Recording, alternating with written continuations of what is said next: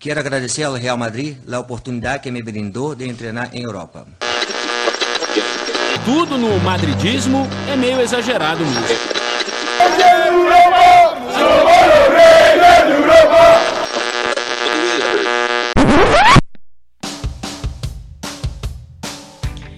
Aí sim, hein? Não podia começar esse podcast de uma forma diferente.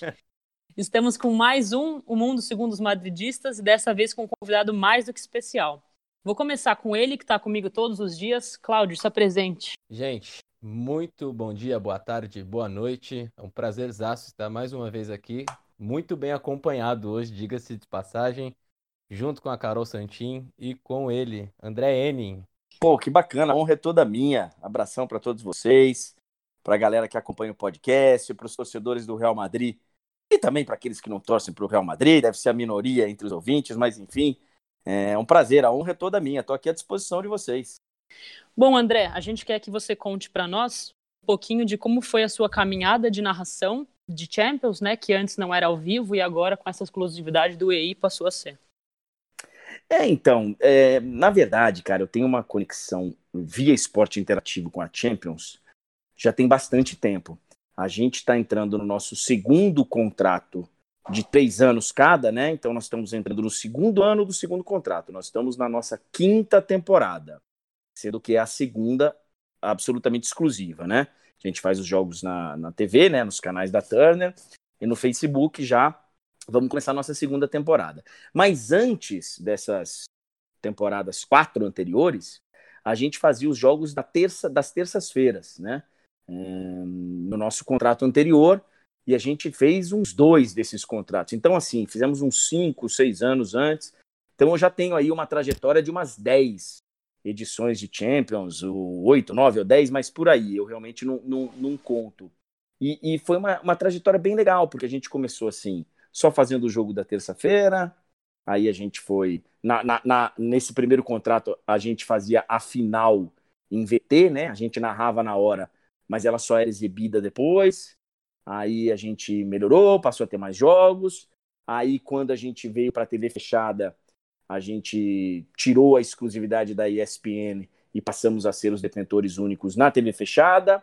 E agora, esse novo contrato, nem a TV aberta tem mais, né? Não tem nem mais a Rede Globo. Então, é, aumentou muito a responsabilidade, aumentou muito a nossa, uh, o nosso compromisso com o telespectador, né? A gente não pode falhar, não que a gente já não pensasse dessa forma, a gente sempre pensou desse jeito, mas agora a vidraça ela é muito maior, né?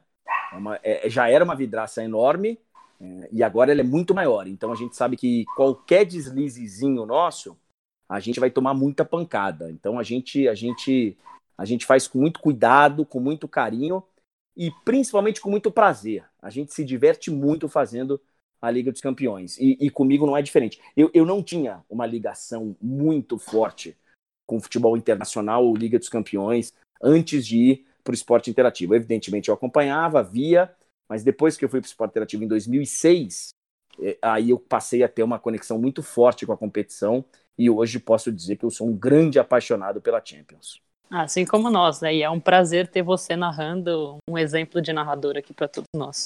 Pô, muito obrigado.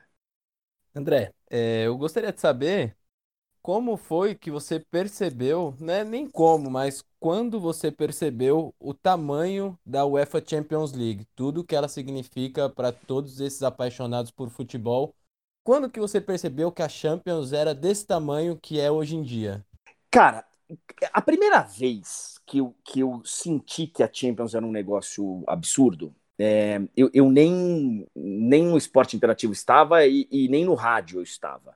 Eu, eu tinha começado, a, eu tinha acabado de entrar na faculdade de jornalismo é, em 1995, hum, lá em Salvador ainda, e eu fiz uma viagem para a Europa. Eu passei no vestibular para jornalismo para o segundo semestre. Então eu fiquei o primeiro semestre inteiro de férias, zanzando pelo mundo. Eu tive essa baita sorte de, de rodar pelo mundo. E, e fui parar na Finlândia numa dessas viagens. E chegando na Finlândia era o dia da final da Champions. E o país parou, cara, para assistir a final da Champions, porque tinha um cara no, no Milan chamado Jari Litmanen, é, que era um finlandês que era um herói do país, e esse finlandês estava lá. E foi a primeira vez que eu me lembro assim de parar para ver uma final de Champions. É, eu realmente só acompanhava o futebol nacional, é, só acompanhava o que acontecia lá na Bahia, aqui no Brasil, é, Libertadores, mas é, era isso. E Copa do Mundo, evidentemente. A Liga dos Campeões da Europa, para mim, era um negócio meio, meio distante, né? O mundo era um negócio meio afastado. E aí, em 95, não por coincidência, é quando a internet chega mais forte, é quando começa a ter o mundo conectado. Eu tive essa experiência de estar na Finlândia no dia que o Littmann estava na decisão. Então, é, é, foi o primeiro impacto. Aqui, aqui no Brasil, o primeiro impacto eu acho que foi quando eu comecei a ver a Champions nas tardes que passava na Record. E assim, audiências enormes, Record ganhando de audiência da Globo. Na verdade, eh, teve Record, aí depois passou Rede TV, aí teve toda aquela briga, inclusive com o pessoal do esporte interativo pelos direitos, aí foi para Band, enfim. É, é, a gente via o tamanho da competição e o tanto que mexia com o torcedor. E aí chegou num ponto, que aí eu não vou conseguir te dizer a data, é, mas chegou num ponto que não tinha mais volta. Os grandes jogadores estavam lá. Os grandes brasileiros e os grandes jogadores do mundo. Então, eu acho que eu acho que ali foi, foi, foi uma virada. Talvez, talvez, a final de 2002, cara. Final de 2002, se eu, se eu tiver que colocar uma data, 2002, porque eu estava cobrindo a seleção brasileira, a seleção brasileira estava indo para a Copa do Mundo, e, e antes de, de chegar na Coreia, onde o Brasil fez a primeira fase, é, o Brasil passou pela Catalunha, né, um amistoso contra a Catalunha, em Barcelona, foi a, a Malásia e da Malásia foi para a Coreia. E eu acompanhei esse trajeto como repórter. E a seleção brasileira, quando estava em Barcelona, ela recebeu o Roberto Carlos, que tinha jogado a final na véspera, aquela final do gol fantástico do, do, do Zidane. Então, ali, pô, sabe, a Europa parada para acompanhar o jogo, os jogadores, o, o, o Roberto Carlos chegando para a seleção brasileira. Então, aquilo, falei, caralho, o cara tá chegando da Champions, todo mundo aplaudindo, sabe? a chegada dele no hotel, é, reverenciando, que nem aconteceu outro dia com a chegada dos jogadores do Liverpool é, na, na, no hotel lá para eles se prepararem para a final da Champions. É, foi o que aconteceu com o Roberto Carlos em 2002. Então, se eu tiver que colocar uma data, essa aí, essa, essa é a data que eu falo, pô, essa é a maior competição de, de clubes no futebol mundial. Pô, show de bola. E ainda mais ver um jogador como era o Roberto Carlos, um lateral fantástico, e eles esperarem o Roberto depois de uma final de Champions, né? Onde ele participou ativamente do, do gol da vitória, é simplesmente fantástico.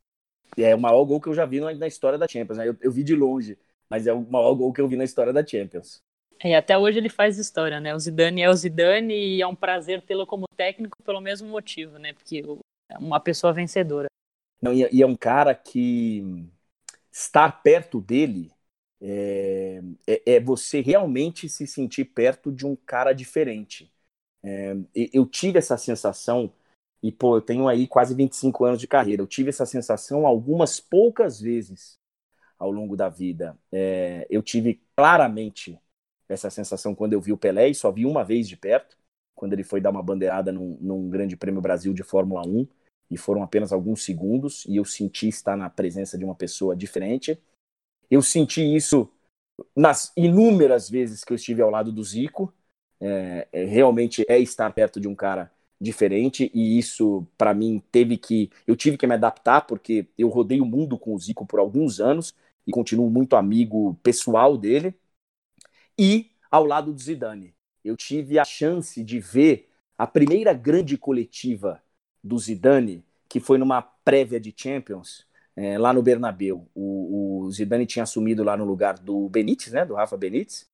E aí ele, ele vai dar a entrevista e eu estou ao lado do Sávio, um grande ex-jogador do Real Madrid, que jogou com o Zidane, e eu vi um cara com um semblante diferente, um cara com confiança, calmo, se expressando bem, é, esbanjando conhecimento, com uma finesse, com uma educação, sabe, assim, é, um negócio realmente diferente.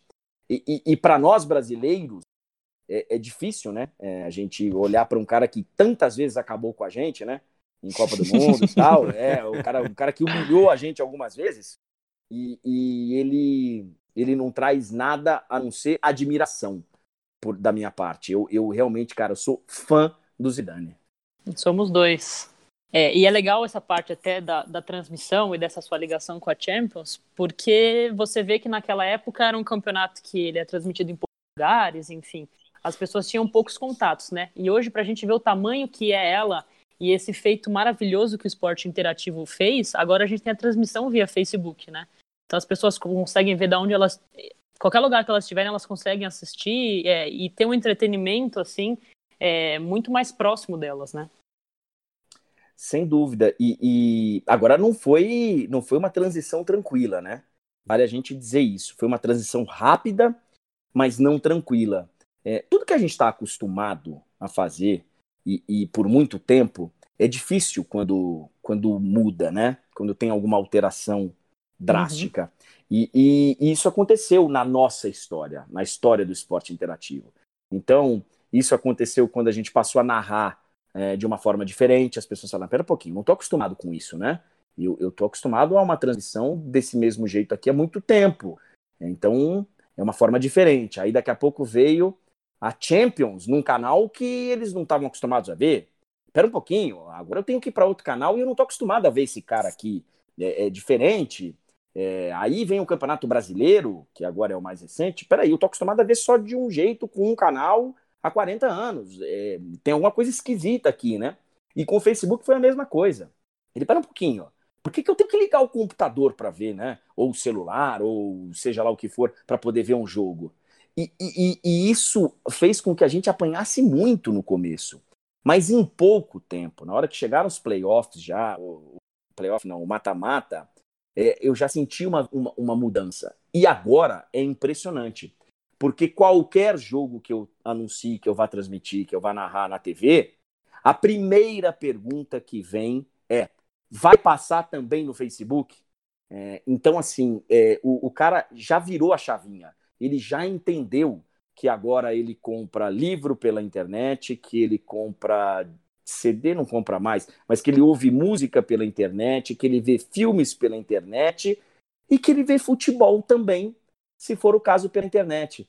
É, então foi, foi muito rápido e hoje está absolutamente natural na vida, claro, da maior parte da, da população, não sei se maior parte, mas enfim, de boa parte da população que tem acesso a uma internet confiável, né?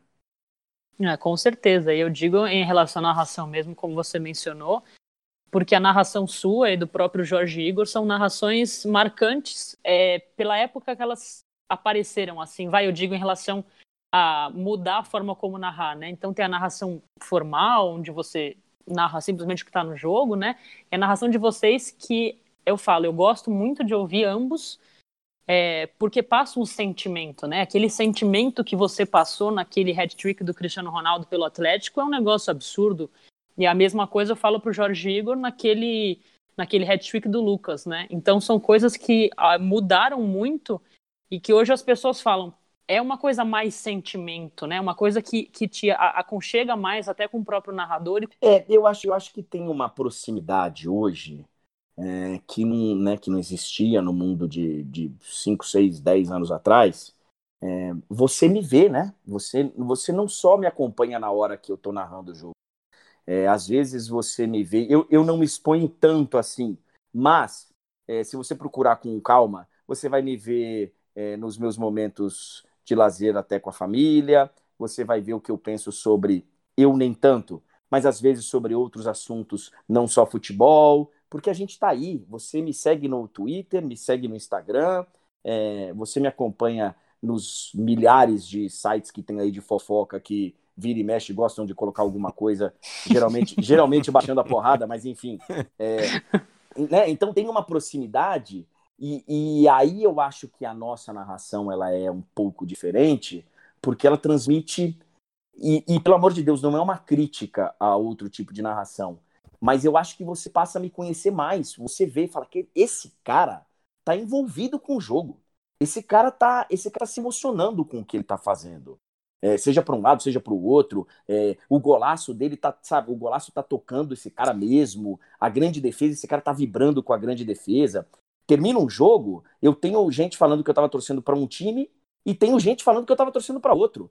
Porque, sabe, porque eu vibro com a defesa, eu vibro com o golaço, eu vibro com a reação, com a virada, com a goleada. Eu, eu vibro com o que está acontecendo ali na minha frente. E, e, isso eu acho que transmite mais verdade, mais engajamento, mais proximidade, que eu acho que é o que a gente estava buscando, meio que inconsciente até, e acabamos alcançando. E fez com que várias emissoras, inclusive, mudassem um pouco o seu estilo de narração. Se você pegar quase todos os narradores aí, você vai ver que de cinco anos para cá, muitos deles estão completamente diferentes. Era um estilo de narração, um tom de narração, e hoje é outro, é outro. É... Não estou falando que é culpa nossa, não, não tenho essa pretensão, mas eu acho que a narração ela se transformou e continua se transformando. Com certeza. Você acha que a TV aberta, ou, pelo menos os telespectadores que hoje pode te ver via YouTube ou no esporte interativo também, eles se assustaram quando viram pela primeira vez a sua narração, que é uma narração forte, que, como a Santin falou, você põe uma emoção, você demonstra mesmo paixão pelo que faz. Não que as outras pessoas não coloquem isso, mas que a gente sabe muito bem que cada emissora tem um padrão de narração. O esporte interativo sempre te deu essa abertura para você fazer do seu jeito? Sempre, sempre. É, respondendo a sua primeira pergunta, é, eu tenho certeza que se espantaram e se assustaram. Estavam é, acostumados com outra coisa completamente diferente. É, mas isso vem desde o início. E como o início não foi ontem, né? A primeira vez que eu entrei no ar para fazer uma narração para esporte interativo foi em 2006, ainda fora da TV Esporte Interativo, mas a partir de 20 de janeiro de 2007, todos os finais de semana na TV Esporte Interativo, é, já faz um tempinho já faz 12 anos, é, quase 13, sei lá. Então, é, tem uma geração que já está aí, que cresceu ouvindo do meu jeito, né? Do jeito que eu levei para a TV, que o Jorge levou para a TV, que nós levamos para a TV. É, então, então já tem uma, uma rapaziada aí que cresceu dessa forma e que é absolutamente natural. Mas para quem viu pela primeira vez, depois de acompanhar 10 anos, 5, 10, 15, 20, 40 anos de outro jeito, não tenho a menor dúvida que essa pessoa se assustou. Essa pessoa falou: pera um pouquinho, eu liguei o rádio, não liguei a televisão. Então, assim, absolutamente normal, natural que essa pessoa tenha se, espantado. Hoje, ela já se acostumou. Ela pode gostar ou não. Muitos não gostam, problema nenhum. Mas não tenha dúvida que elas se assustaram. É... E respondendo a sua, sua, sua segunda pergunta, não só o esporte interativo sempre me deu liberdade. Eu fui escolhido porque eu narrava desse jeito. Eu fiz um teste no começo do esporte interativo, um piloto. É, isso foi em dezembro, janeiro, acho que janeiro mesmo, de 2006. Que aí era um projeto. A TV entrou no ar em janeiro de 2007, né? Mas em 2006 eles fizeram um projeto experimental a gente narrava campeonato inglês e campeonato português na NGT, que é um, que é um canal que existe em algumas cidades do Brasil. E, e, e depois teve o campeonato português na TV Cultura, um pouco de campeonato inglês na Band, que eu fui fazendo tal, e fui levando o meu estilo de narração que vinha do rádio. É, então, assim, eu passei por um teste, né, com outros narradores que eu nem sei quem são, eu até nunca, nunca tive curiosidade para saber quem eram os meus concorrentes, mas fui escolhido por causa disso. Então eu, eu levo a, a minha bagagem e minha experiência do rádio com total liberdade e escolha do esporte interativo. E eu gostaria agora mudar um pouco o assunto. Quais projeções para o Real Madrid nessa próxima temporada? Você acha que vai narrar a 14 Champions? Vai ser campeão espanhol? Você acha que esses novos reforços vão agregar muito valor? Você acha que ainda chega mais algum craque, Neymar, Mbappé, muito se fala de Pogba. Real Madrid movimentou muita grana nessa janela de transferências. Então eu gostaria de saber de você, quais são as expectativas para a próxima temporada, na sua opinião? Você quer uma, uma, uma resposta sincera ou uma resposta para para ficar de bem com todo mundo. Não, eu vou dar a única resposta que eu sei dar, que é a sincera. É, eu acho que o Real Madrid vai ter ainda um pouco de dificuldade. É, eu acho que o Real Madrid ele, ele vai precisar de um tempinho para se recuperar, porque a temporada passada eu acho que foi eu acho que foi o fim de um ciclo, né? Aquele ciclo maravilhoso, vitorioso, que já tinha dado alguns sinais de estourar um pouco a corda antes, mas que chegou a três títulos de Champions tal, e aí quando o Zidane fala, pô, para mim não dá mais, estou indo, a sensação é, era de que realmente precisava ter uma, uma reciclagem e um rebuild, né, uma reconstrução, e isso não aconteceu por inteiro. Né? O Cristiano se foi, o Zidane se foi, mas ainda tem muito do antigo Madrid lá. Então, assim, eu acho que é o início de uma reconstrução, de uma nova página, de uma nova era no Real Madrid. Eu não sei se de cara o Real Madrid vai conseguir, por exemplo, conquistar a 14 Se eu tivesse que apostar do meu pouco e suado dinheiro, eu não apostaria. Hum. Mas é uma aposta também desigual, né? Porque é o Real Madrid contra todos os outros. Então, né, então pode ser que dê, pode ser. Eu, eu, não duvido. O Zidane é um, sabe? Tem jogadores lá maravilhosos, está contratando, enfim. Mas se eu tivesse que colocar agora uma, a minha bola de cristal em ação, eu falaria assim: é, vai ser uma temporada de muita satisfação, mas não sei se vai ser aquela temporada recheada de conquistas. Eu, eu, eu acho que talvez ainda não seja o ano, talvez ainda não seja a hora. E a ascensão dos garotos agora, o Rodrigo acabou indo para o Real Madrid, Vinícius Júnior foi na, na, no início da temporada passada, você acha que esses garotos têm tudo para crescer, têm tudo para se formarem jogadores de seleção? Ou você acha que ainda é cedo para pensar nisso? Olha, especificamente desses dois, eu acho que são sim jogadores da gente colocar como expectativa lá em cima. É, eu acho que são jogadores diferentes. É, e, e, acho que são caras que, que podem e provavelmente irão dar muitas alegrias ao Real Madrid. Em diversos momentos nessa caminhada, acompanhando mais de perto o Real Madrid, eu vi alguns garotos entrando assim e falava: putz, cara, esse cara ainda não tá pronto. É, eu vi o Isco, por exemplo, lá no começo, eu olhava e falava: pô, não, não é ainda. O Asensio, é, sabe? O próprio Varane, quando chegou, que era um garoto. É, assim, eu olhava e falava: pô, calma, não é? Mas esses caras evoluíram tanto, esses caras, né? É, então, assim, eu, eu não duvido da capacidade do Real Madrid no desenvolvimento de jogadores.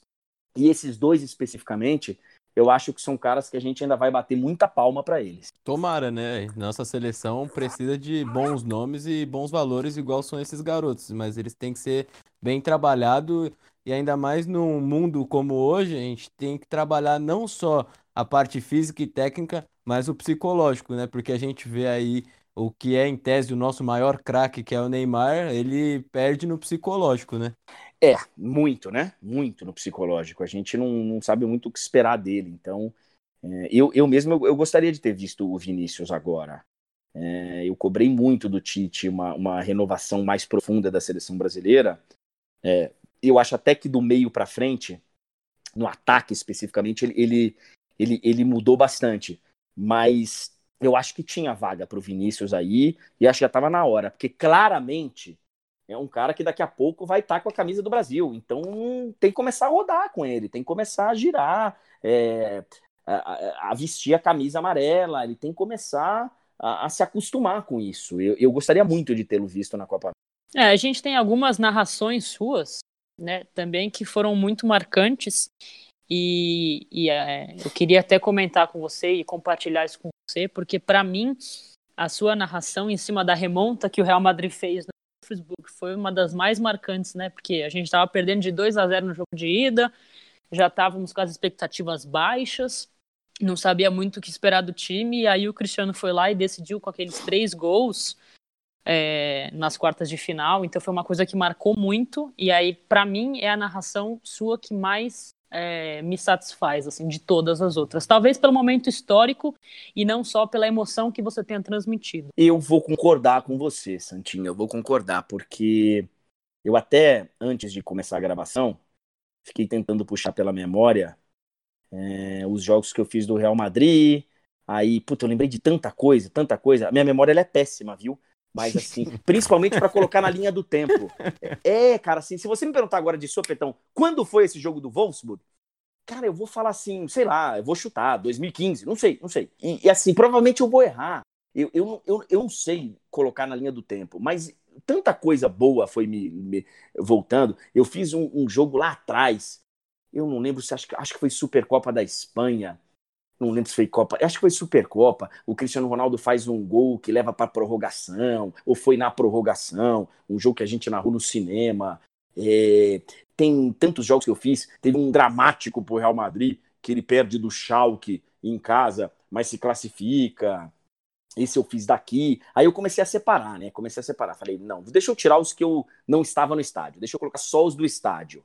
Aí eu lembrei, pô, eu fiz um Real Madrid e Nápoles lá, que foi muito legal, porque os torcedores do Nápoles, eles invadiram assim a cidade e foram muito bem recebidos pelo torcedor do Real Madrid, assim, não vi uma confusão no estádio, para mim foi um jogo marcante. O Real Madrid passou, é, lembro de uma semi contra o Bayern de Munique, que também, pô, vários alemães, e lembro indo caminhando pro hotel na volta, que a gente fica num hotel bem próximo do Bernabéu, e, e no meio dos alemães, e os alemães, pô, se abraçando e chorando.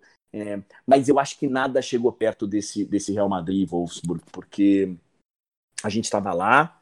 É, eu acho que foi o primeiro jogo que colocaram uma câmera na cabine, uma GoPro, para ficar me filmando. Uhum. É, e, e, o, o, e a gente chegou bem cedo para esse jogo, acho que uma semana antes. Então eu vivi muito o clima. Para um narrador viver o clima de um jogo é muito importante. É, quando o pessoal me pergunta qual a diferença de narrar pela televisão e, pela, e, e no estádio, claro que tem muita diferença.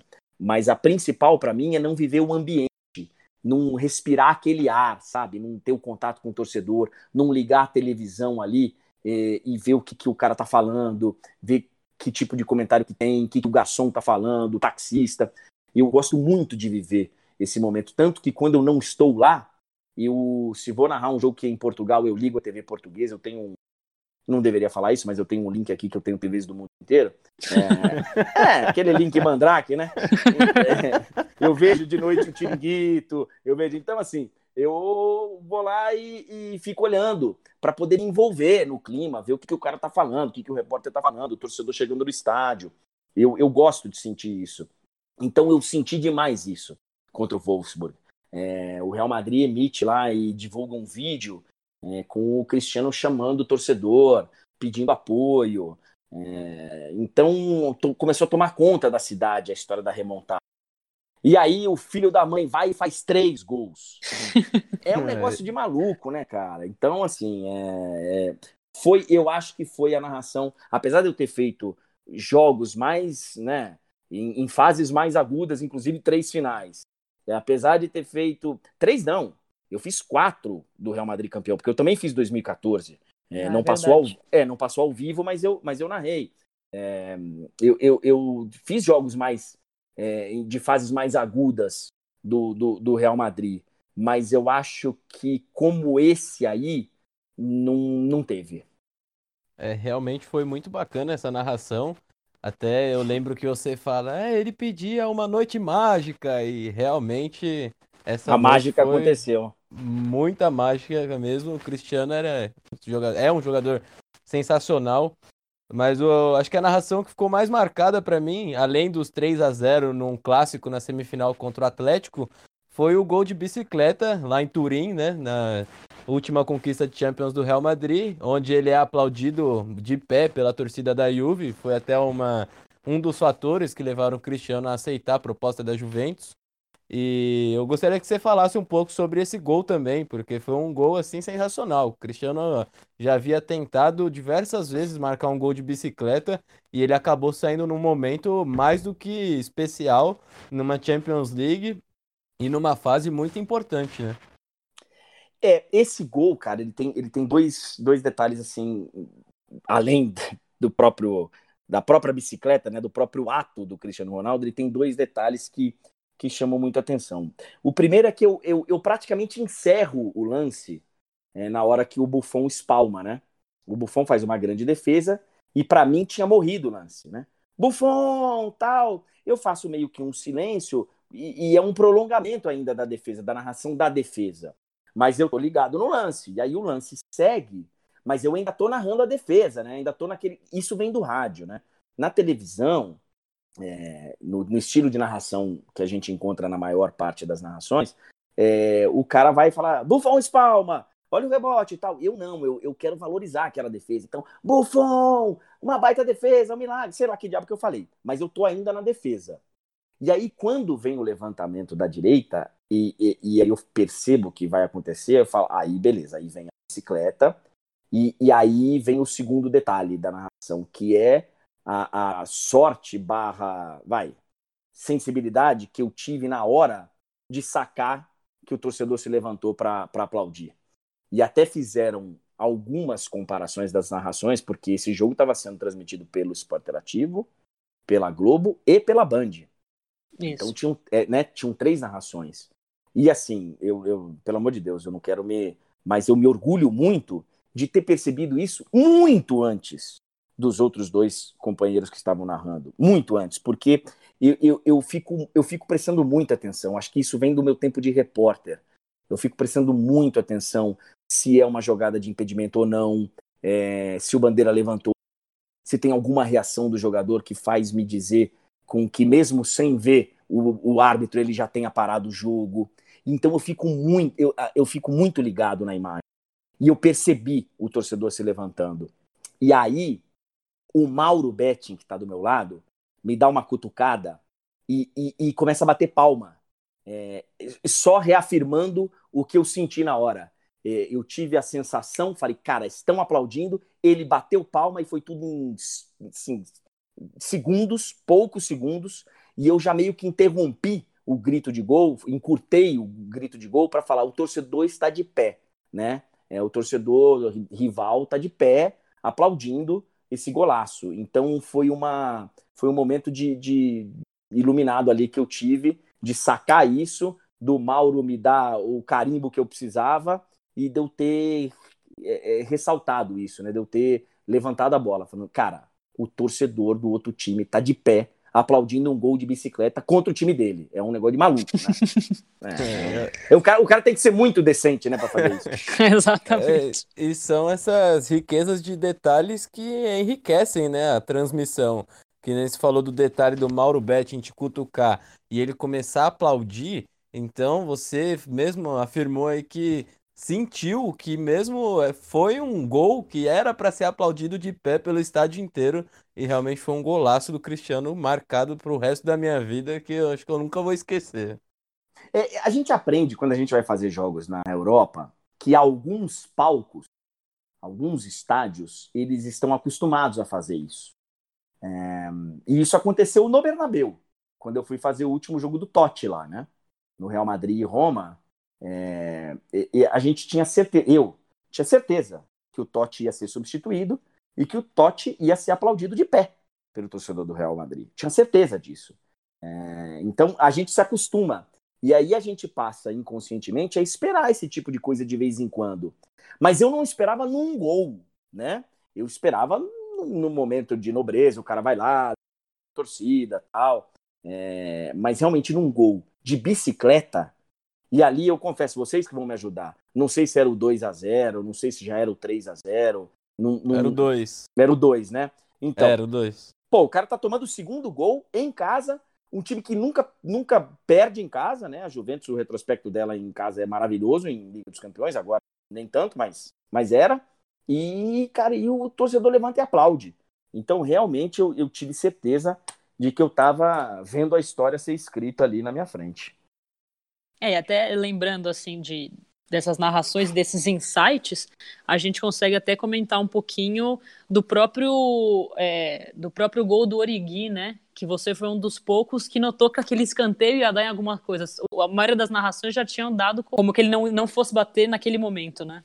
É, é outra que eu, que eu também dei muita sorte. Assim, é, eu fico muito ligado, gente. Eu, eu entro num, num, num transe, assim, de ficar. Eu fico muito inquieto, é, não paro de, de, de, de, balançar as pernas, de, sabe, de me mexer. Eu realmente entro num. num, num o meu batimento cardíaco sobe. É um negócio assim que eu, eu realmente fico muito é, ligado, é, com tensão. Eu fico maluco por quando eu perco um lance, quando eu erro o nome de um jogador.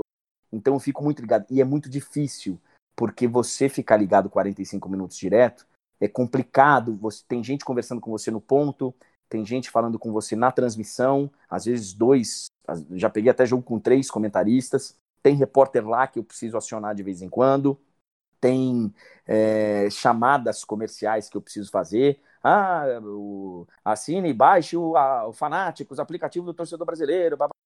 Olha, semana que vem tem mais, tal. Isso tudo é pré-programado, né, para eu fazer por volta dos 5 minutos, por volta dos 10 minutos. Então, tenho ligado, eu tenho que ficar ligado nas entregas é, comerciais, nos textos. Tem muita coisa que envolve uma transmissão e eu tenho que ficar ligado no jogo, né?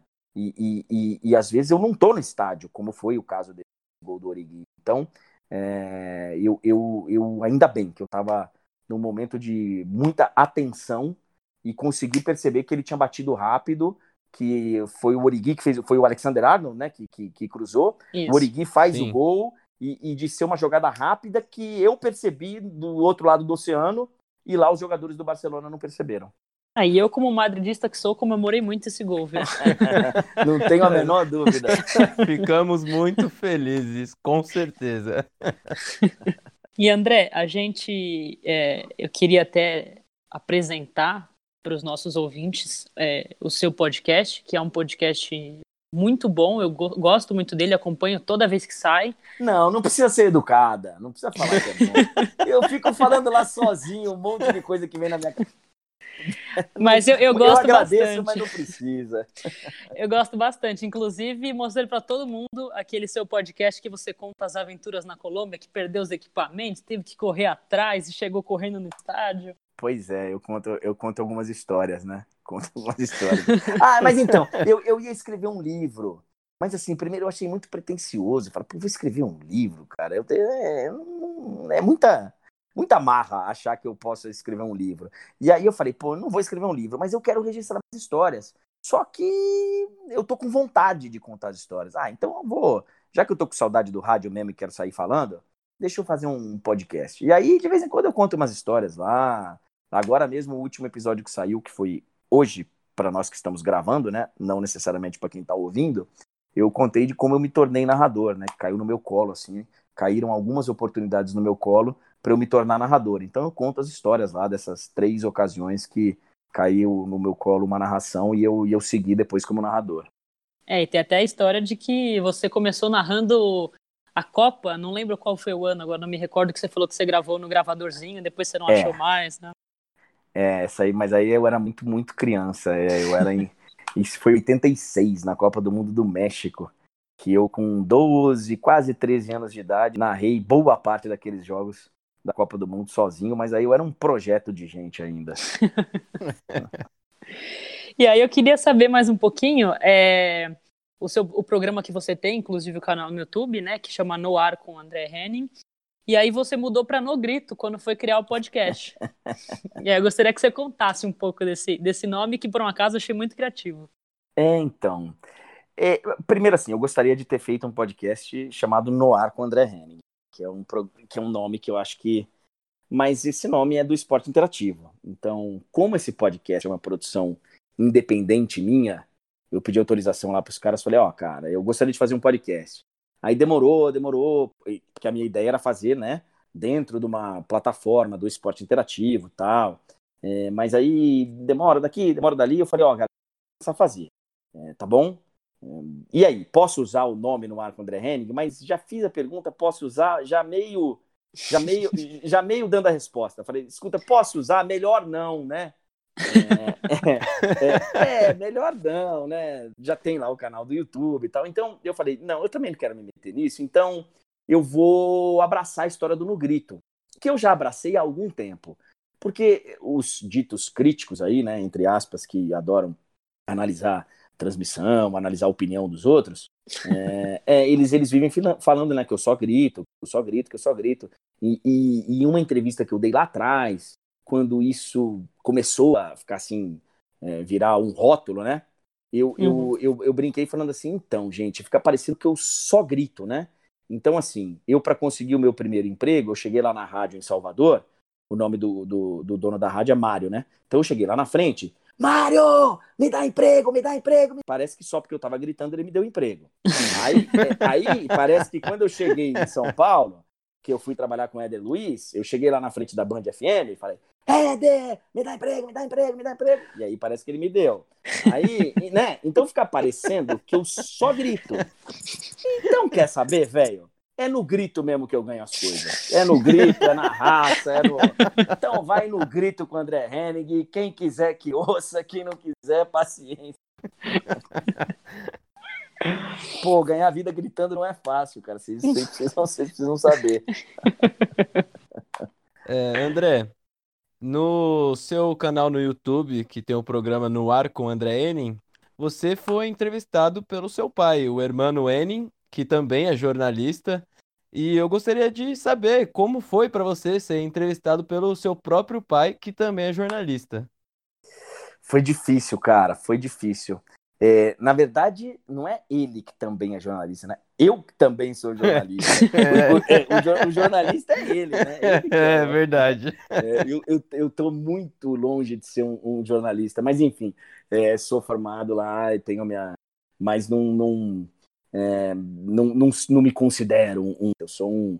É, como diz o Galvão, a gente vem de emoções, né? A gente vem de emoções. E, e eu sou assim, mas, mas ali no programa, no Noir Henning, eu, eu, eu, é o meu lado mais é quando aparece. É quando eu gosto de trair, trazer um conteúdo, extrair um conteúdo é, diferenciado, é, ouvir o outro lado. É quando eu, eu gosto mesmo de, de, de, de ter um bate-papo diferente. E, e, e, era a última edição do programa, né? Acontece que a, a TV, né, a, o space, o nosso espaço dentro dos canais Turner, ele está se modificando, né? Alguns programas saíram do Space, é, na Turner talvez tenha na TNT talvez tenha mais espaço, não sei ainda, mas enfim, tá tendo uma alteração.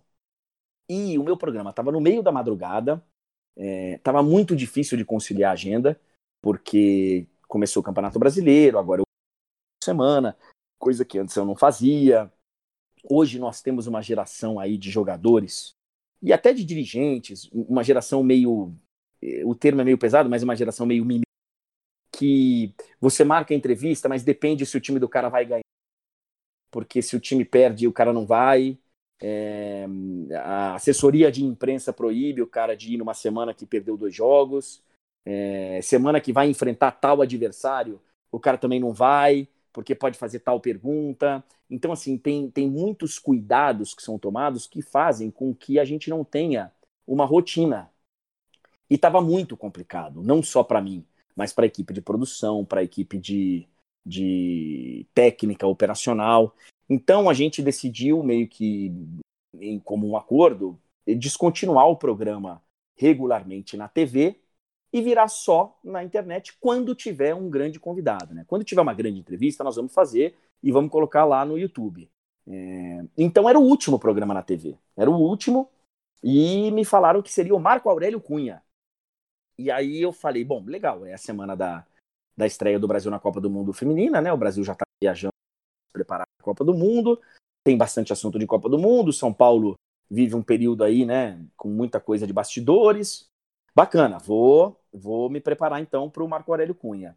E eu, eu sou muito Caxias, assim, eu sou muito CDF, eu me preparo muito para as coisas. E aí eu tá cheguei super. É, não, sem dúvida, eu, eu adoro e gosto mesmo. É, e aí, cara, eu cheguei bem cedo. Antes das sete da manhã, eu já estava na TV, me preparando para o Marco Aurélio Cunha, me preparando, me preparando, me preparando. E, e, e, e, depois eu fui saber, os produtores passando e falando, cara, ele vai descobrir que o Marco Aurélio está viajando hoje. Ele vai descobrir, ele vai. Porque o Marco, o Marco Aurélio estava indo para Portugal para se juntar Nossa. lá com a seleção brasileira. E eu tinha visto a notícia da seleção brasileira embarcando para Portugal. Mas nem passou pela minha cabeça os caras estavam fazendo isso, então na minha cabeça falaram, beleza, o time tá indo e o Marco Aurélio vai depois, né? Vai embarcar à noite, vai. Né? E, e não fui no Instagram dele, por exemplo. Porque me disseram depois que ele colocou no stories dele que ele estava embarcando para Portugal. E eu me preparando para entrevista com ele.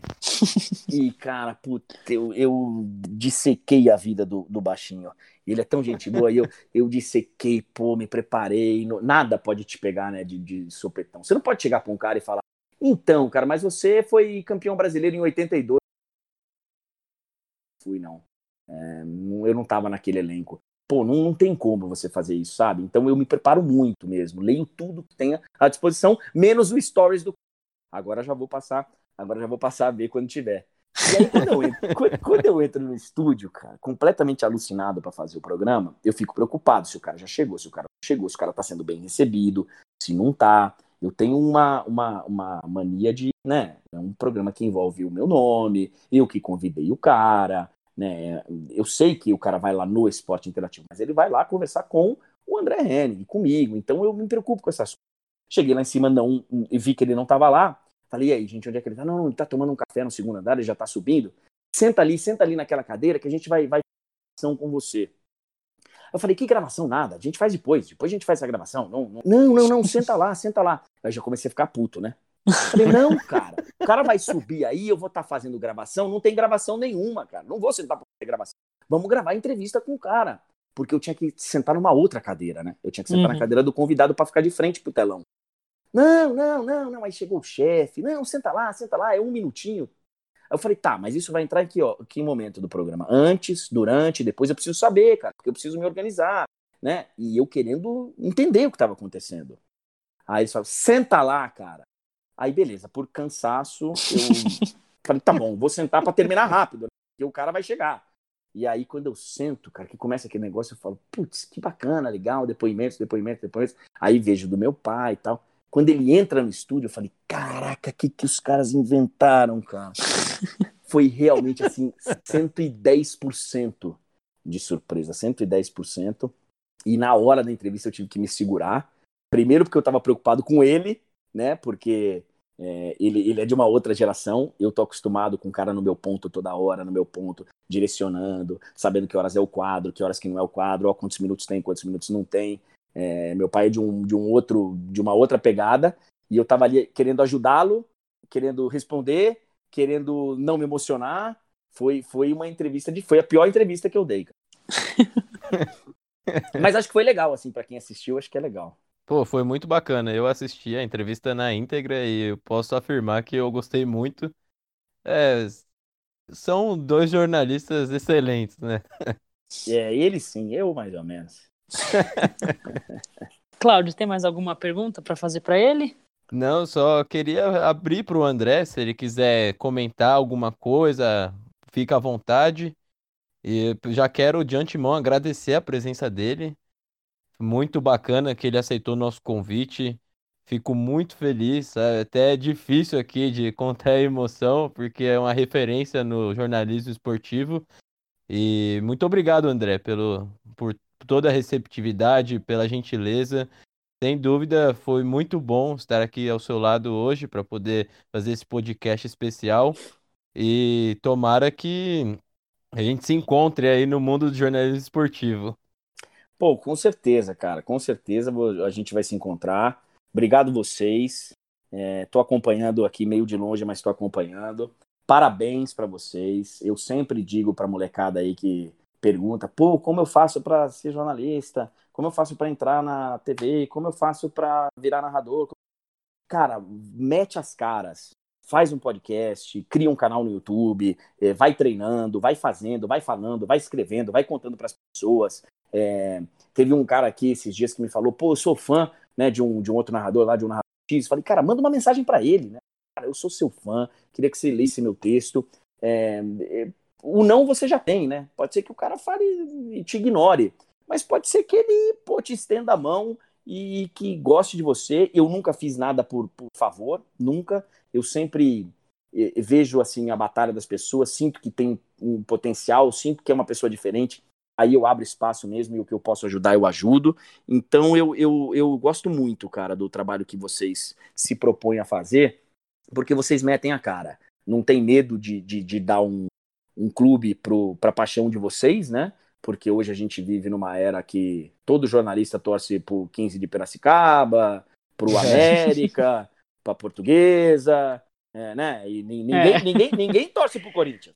Ninguém torce pro Palmeiras, ninguém. Então, assim, é. é e, e, e, hoje vocês estão aí com clubes do mundo inteiro que são clubes muito próximos da gente.